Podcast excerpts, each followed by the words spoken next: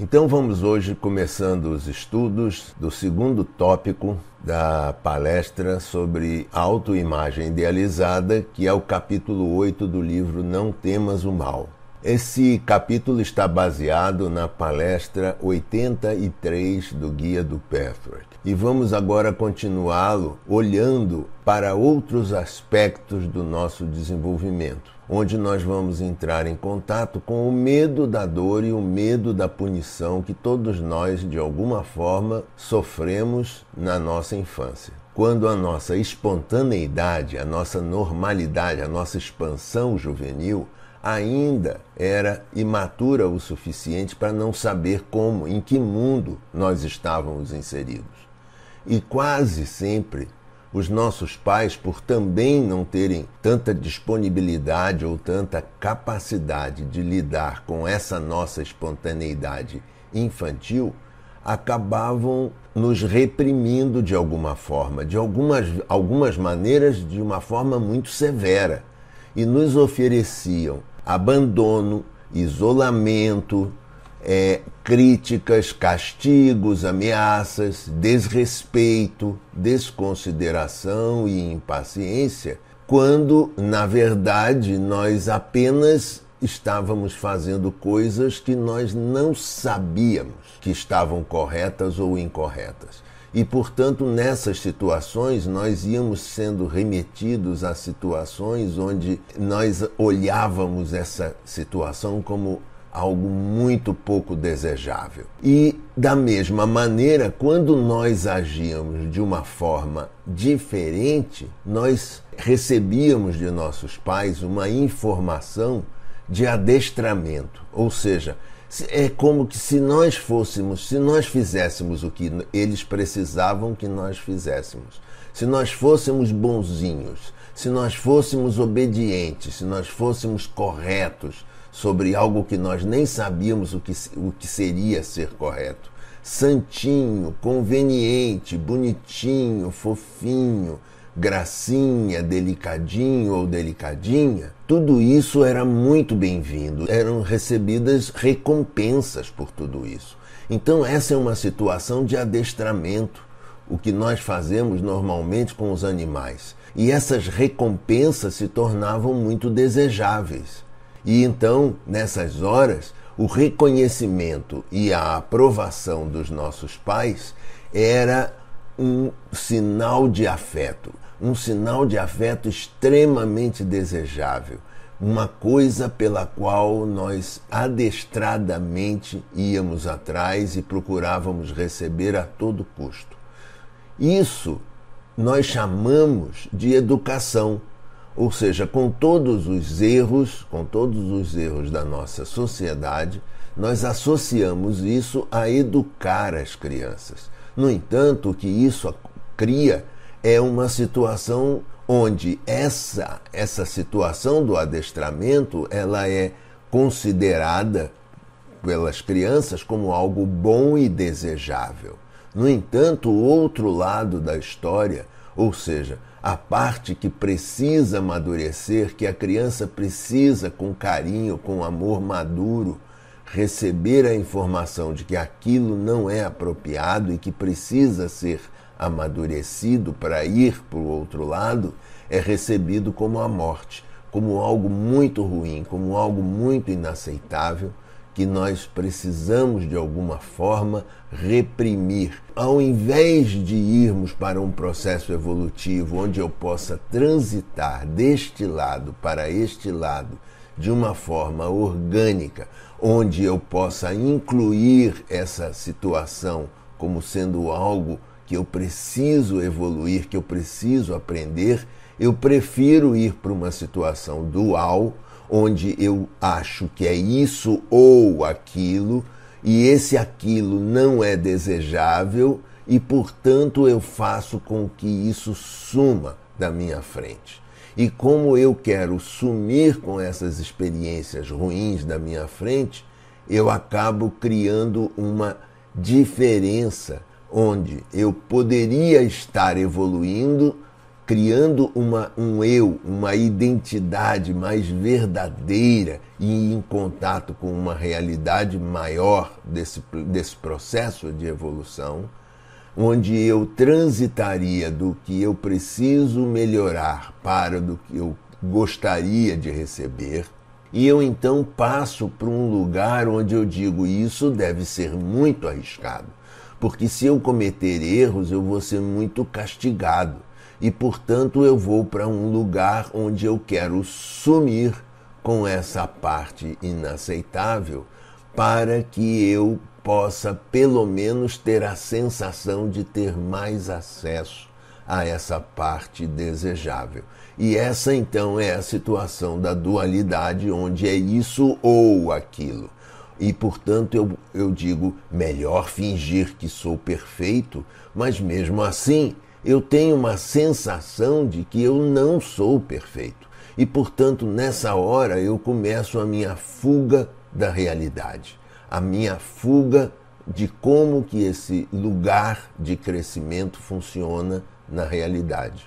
E, portanto, eu crio um, uma parte de mim que é o eu máscara, que nós já vimos lá atrás e que é trazido na palestra 14 do Guia do Pethor. Esse eu, ele pretende mostrar algo para o mundo que ele não é.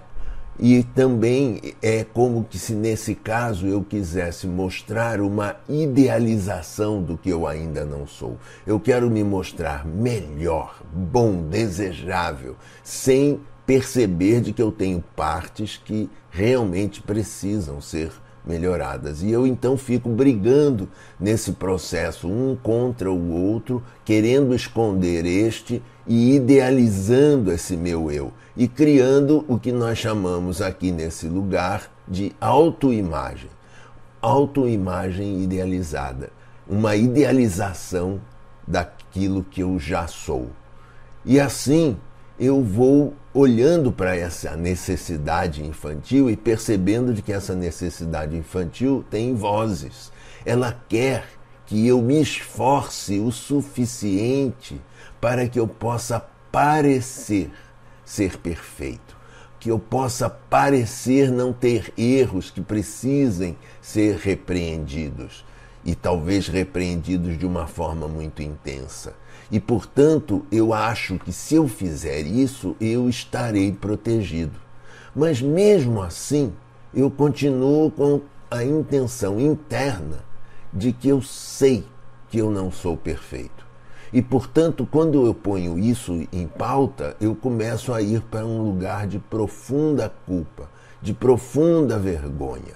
E eu então, neste lugar, eu começo a desenvolver um círculo vicioso que diz que o meu adestramento, minha vontade de ser apenas bom, ser o sabe tudo, ela confronta, ela, ela conflita com a outra parte de mim que eu quero esconder a todo custo, que ela representa a morte para mim. E então, nessa vontade de esconder essa parte que também é minha, mas querendo apenas mostrar o que é bom e desejável, eu acabo fugindo da realidade e criando uma imagem idealizada do que eu já sou essa imagem idealizada fica com a sensação de que eu assim estarei sendo protegido. No entanto, eu não consigo desfazer da consciência de que eu não sou essa perfeição toda que eu gostaria de ser.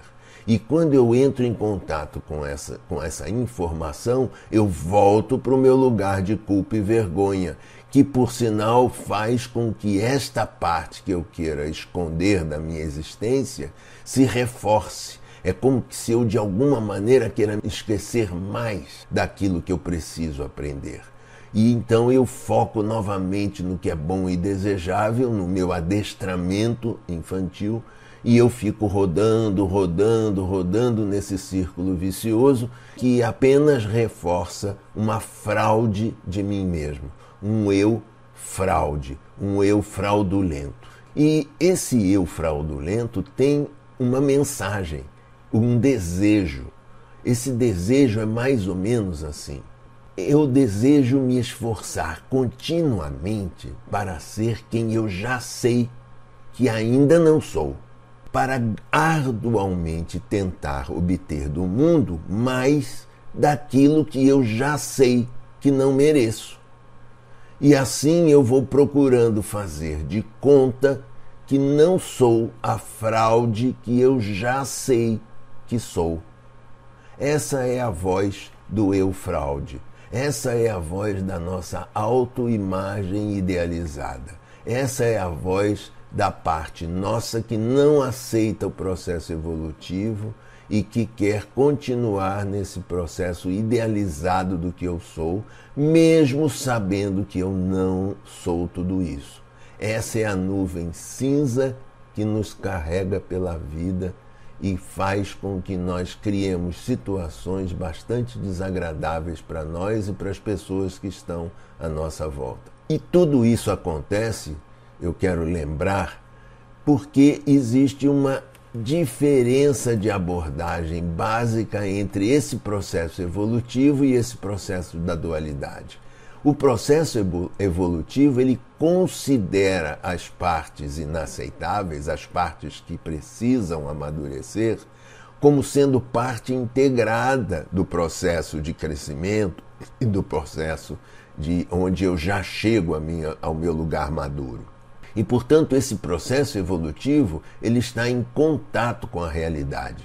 Eu sou bom, mas eu também tenho algo a ser aprendido. E, portanto, esse eu é o meu eu verdadeiro, é o meu eu real. E esse eu, ele tem um desejo. Esse desejo é, através de um processo de humildade, eu poder me superar dentro das minhas falhas, chegando a um lugar onde eu possa crescer e ser cada vez melhor. Então eu tenho uma direção que é uma direção de evolução. Por outro lado, quando eu vou para o outro processo, que é o processo onde eu nego a minha parte que precisa amadurecer de fato, mas que por ter sido extremamente reprimida de uma forma às vezes violenta, eu tive a sensação dela ser absolutamente intolerável e eu então quero fazer com que ela não exista no meu mundo, eu fujo da realidade. Porque essa não é a minha realidade, eu preciso evoluir.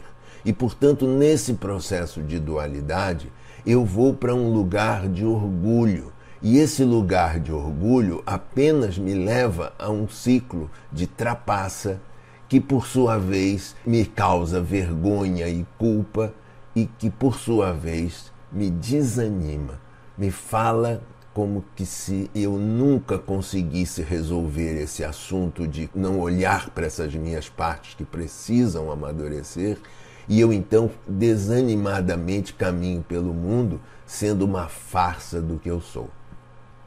Então era isso que eu gostaria de mostrar dessa vez para vocês, no tópico 2 do capítulo 8 do livro Não Temas o Mal. Na próxima vez nós vamos continuar os estudos desse capítulo. Mas para aquelas pessoas que gostariam de, de olhar todo esse processo através de um vídeo, sem que incomodasse nos celulares, eu tenho um vídeo que eu fiz e que eu posso oferecer, basta que vocês entrem no meu privado, no meu, no meu WhatsApp privado, que eu mando o link para vocês também. E até o próximo encontro, onde nós vamos continuar esse processo de estudo.